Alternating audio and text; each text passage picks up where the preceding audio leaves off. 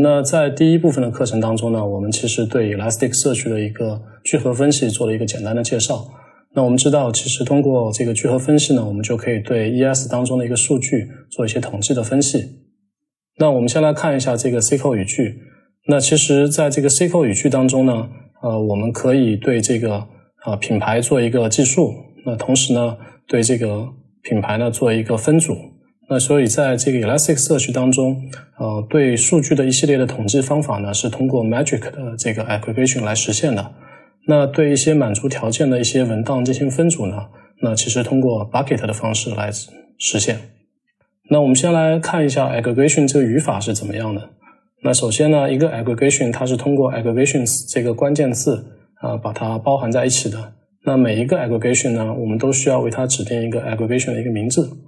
然后在这个名字下面呢，我们需要去指定 aggregation 的一个 type。aggregation 呢，它其实又可以在 aggregation 当中包含一个嵌套的 aggregation。那下面我们通过一个具体的例子来看一下这个 aggregation 是长得怎么样子呢？那首先的话，它是一个 search。那然后在 search 当中呢，我们通常会指定它的 size 为零，因为这样的话呢，在这个返回结果当中呢，只会返回这个聚合相关的一个结果。那那在这个例子当中呢，我们可以看到这个 aggregations 呢，它一共包含了三个部分，那分别是一个最高的工资、最低的工资和一个平均工资。那然后在每一个 aggregation 当中呢，我们可以指定它的一个 aggregation 的一个类型。那在第一个 aggregation 当中，我们指定的是一个求最大值；第二个呢是求的是一个最小值；最后一个求的是一个平均值。那然后在这个 aggregation 的这个 body 当中呢，我们分别指定了。需要聚合的一个这个字段的一个名称。那我们再来看一下这个执行完一个 aggregation 以后，它的一个返回结果大概是长得什么样子的。首先呢，啊，在这个 hints 当中，我们可以看到啊，它一共是有二十个文档。那但是因为我们通过把这个 size 指定为零，所以呢，这些文档呢，并不会真实的返回在这个啊搜索的结果当中。那在这个 aggregations 当中呢，返回的是。这三个聚合的一个结果，那大家可以看到，分别的是，啊，在这个最高的这个 salary 里面呢，它是是五万，那最低的呢，它是九千。那我们现在来讲一下这个啊 metric aggregation，在前面我们通过一个 SQL 的例子可以看到，这个 metric aggregation 呢，它主要是对这个数据呢去做一些统计的分析。那 metric aggregation 呢，简单来说，它可以分为两大类。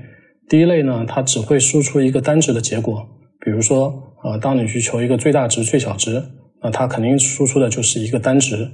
那你也可以去执行一个叫 cardinality 的一个统计分析。cardinality 是什么意思呢？它其实和 SQL 当中的 distinct count 是具有相同的一个功能的。那 aggregation 它其实还可以在一次呃聚合当中呢，同时输出多个结果。那比如说，啊，对这个数据做一个统计分析。比如说，对这个数据求一个百分位数。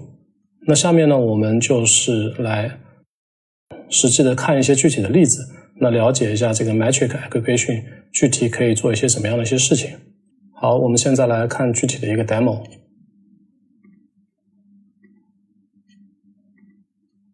首先呢，我们去做一个这个呃员工表的一个索引的一个定义。那大家可以看到，就是我们分别对这个每个字段做了一个定义。比如说，员工的年龄，它是一个整形；那员工的性别，它是一个 keyword。那我们呢，还定义了一个 job 的一个字段。在 job 字段上呢，我们是对它的类型定义成一个 text。同时呢，我们对它增加了一个子 field 的一个定义。那这个子 field 呢，我们把它定义成是一个 keyword。同时，每个员工的名字呢，它是一个 keyword。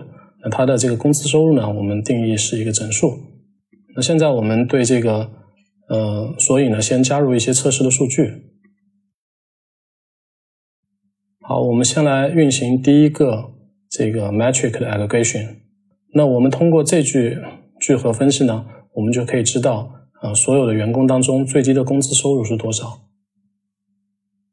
我们执行一下。那大家可以看到，这个首先。啊，这个 total 里面的二十呢，代表的我们一共插入了二十个员工的一个文档信息。那在这些员工的这个数据当中呢，我们可以找到最低的这个收入是九千。那同样的话，我们还可以去通过聚合分析去找到这个最高的一个工资收入。那你只需要在这个聚合分析当中呢，去指定这个类型，这个 metric 的类型是 max，那同时指定它的字段是一个 salary。那在这个呃聚合分析当中呢，我们可以看到它返回了一个值呢是五万。大家可以看到这个最小值、最大值，它其实输出的一个结果呢都是一个单值。那如果说我们希望希望通过一次搜索，嗯，就可以得到很多个统计信息，我们应该怎么做呢？那第一种方法就是，你可以在这个 aggregation 当中，同时包含了三个不同的 aggregation。那我们分别把最高、最低和平均的这三个 aggregation 写在一个 x 当中。我们执行一下。那大家可以看到，在这个搜索结果当中，它同时就把这个。呃，三个值呢同时输出了。那我们在之前也讲到，这个呃 metric 聚合分析它其实也支持多值的一个输出。那比如说在这个例子当中，我们其实就可以指定它的呃 aggregation 的 type 为这个统计的 stacks。那通过这句话我们执行一下，就可以看到它通过一次聚合就可以输出多个结果。那分别是啊总数以及它的一个最小值、最大值。平均值，那以及这些工资加起来的一个总和。好，那看完刚才几个 metric aggregation 的例子以后呢，那我们现在来看一下什么是 bucket aggregation。bucket aggregation 呢，其实是按照一定的规则，那把这个文档呢，那分配到不同的桶当中，那实现一个呃分类统计的一个目的。那 Elasticsearch 呢，它提供了一些常见的一个 bucket aggregation。那第一种呢是 terms 的 aggregation，比如说我们在文档当中，嗯，对这个商品。分别定义了它的一个高档、低档、中档，那我们就可以通过这个字段上的一个 keyword，那对它进行做一个分桶。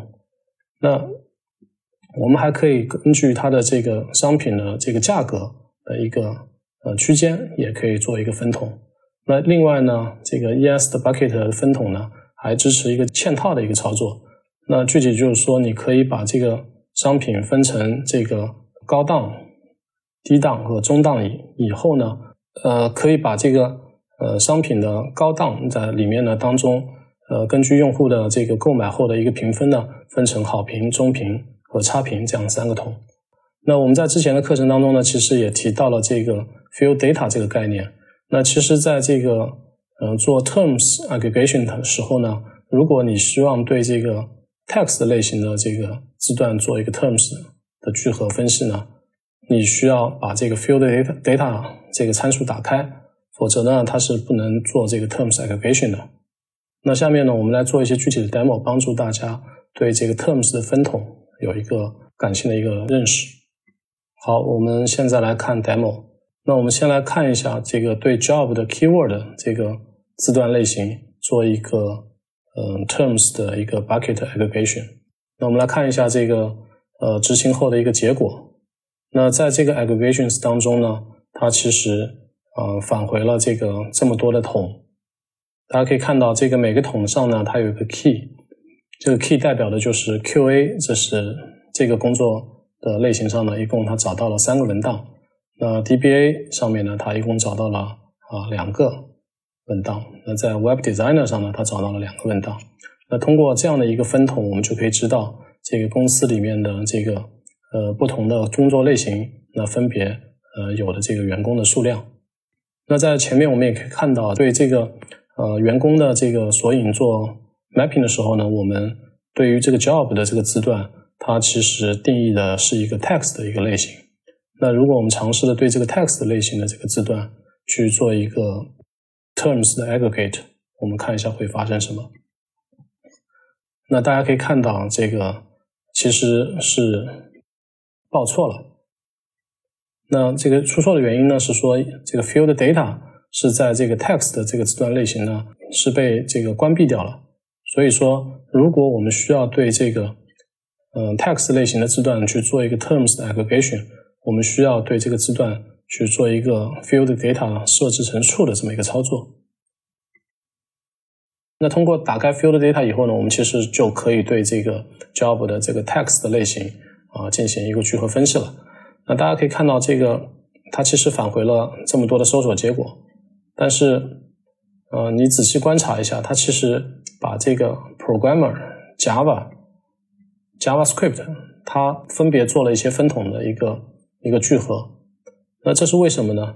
那是因为对这个 job 字段进行一个 terms 的 aggregation 的时候呢，那因为呃我们对这个 text 的字段的这个 job 进行一个聚合分析的时候呢，呃，因为在这个索引这个数据的时候啊，它其实是会对这个输入的这个内容去做一个分词的。那所以这也是为什么我们在做这个 job 这个 text 字段做一个 terms 的聚合分析的时候呢，它的结果返回的是这个被分词的一个 terms。那我们尝试着对比一下，如果我们对这个 job 的 keyword 去做这个呃 terms 的 aggregation，它其实返回的这个结果，它是因为 keyword 上面它是不会做分词的，所以呢，它返回的是 Java programmer。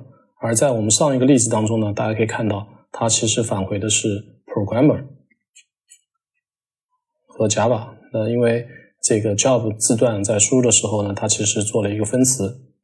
那在前面的这个 metric aggregation 的时候呢，其实我们也提到了有一个呃单值输出叫 cardinality。cardinality 呢就是对这个呃搜索的结果呢做一个 discount 的一个操作。那比如说我们现在尝试的去看一下这个 job 的 keyword 上，它总共有多少不同的工作类型。那我们通过这个例子，我们可以看到，在 keyword 上它返回的结果是七。那如果说我们把这个 keyword 改成 job，那大家可以看到这个总数呢返回的就是十。那原因也在前面做了一个介绍，那是因为在这个 job 上呢其实是做了一个分词的。这个 job 啊 Java programmer 被分成了 Java 和 programmer 两个 term。那我们再来看一下，如果我们尝试着对这个性别。做一个分统，那我们也可以看到，这个分别返回的是，呃，男性的这个员工有十二个，女性的员工有八个。那这就是 terms 的 aggregation。啊，那其实我们在做这个 terms aggregation 的时候呢，其实还可以指定这个，呃，size 这个参数。那我们尝试着把这个 size 如果改成三，我们可以看一下，那这个时候它的这个分桶的数呢？就只有三个了。好，这个是关于 terms aggregation 的一个例子。那我们下面再来看一些 bucket aggregation 的一个例子。那下面呃，我们来看一下，如果说我们希望对每一个不同的这个工作，那分别找出那的一个具体信息，我们应该怎么做呢？啊，我们可以首先去定义一个 term 的分桶，然后呢，根据这个 job 的 keyword 进行一个分桶，然后呢，我们去为它定义一个子的一个 aggregation。这个子的 aggregation 的类型呢，是一个叫 top hits 的方式。呃，我们的为它指定的 size 是三个。同时呢，我们会对这个返回的这个结果呢做一个排序。那我们会对它的这个年龄去做一个降序的排序。那执行以后呢，我们就可以看到，在这个返回结果当中，我们先会对这个工作的类型进行了一个分统。那在这个分桶当中呢，Java programmer 一共是有七个，然后。按照这个年龄的大小呢，我们分别得到了这个前三个员工的一个具体的信息。大家可以看到，像在 JavaScript programmer 当中呢，它的这个一共是有四个员工。那排在以年龄做降序排序呢，那分别得到了三个具体的一个员工的信息。那在做这个 term 聚合的时候，我们很多时候需要去考虑到它的一个性能。那我们可以通过在这个呃，keyword 的这个字段上把这个参数打开，那每当有新的数据写入的时候呢，那它的这个 term 就可以被加载到这个 cache 当中。那在这个时候，如果你再去做一个 term aggregation 的时候，它的性能就会得到提升。那在什么场景下我们需要去打开呢？第一个情况就是说，当你这个聚合查询是非常频繁，那在什么场景下我们需要把这个呃配置打开呢？那第一的话就是你这个聚合分析是会经常发生的，同时你对它的性能会有一个比较高的一个要求。同时呢，这个索引是不断的有这个新的文档会有写入。那在这个时候，我们通过把这个预加载的 cache 打开，那一旦有文档写入的时候呢，这个 term 就会 term aggregation 就会被提前的运算好。那当你去做这个聚合分析的时候呢，它的速度就会得到很大的一个提升。在 bucket aggregation 当中，我们刚刚提到了，除了 terms 进行分桶以外呢，我们还可以对这个值的 range 和这个 histogram 进行一个这个直方图的一个分桶。那我们下面去看两个具体的例子。我们现在来看一下这个怎么样对这个呃数字的 range 进行这个分桶。那我们来看这个例子，呃，对员工的工资进行一个呃不同的这个区间的一个分桶。那我们可以通过指定一个 aggregation，然后呢，指定它的这个类型是一个 range 的一个呃聚合，然后指定这个需要被 range 去做分统的一个字段，那是通过这个对这个 salary 的字段呃进行分统，然后呢，我们去指定这个 range 分别是零到一万、一万到两万以及大于两万的这么三三个区间。我们执行一下这个 range 的 aggregation，呃，在结果上大家可以看到，这个工资是一万以下的，一共是一个啊，一万到两万的是四个，然后大于两万的呢有十五个。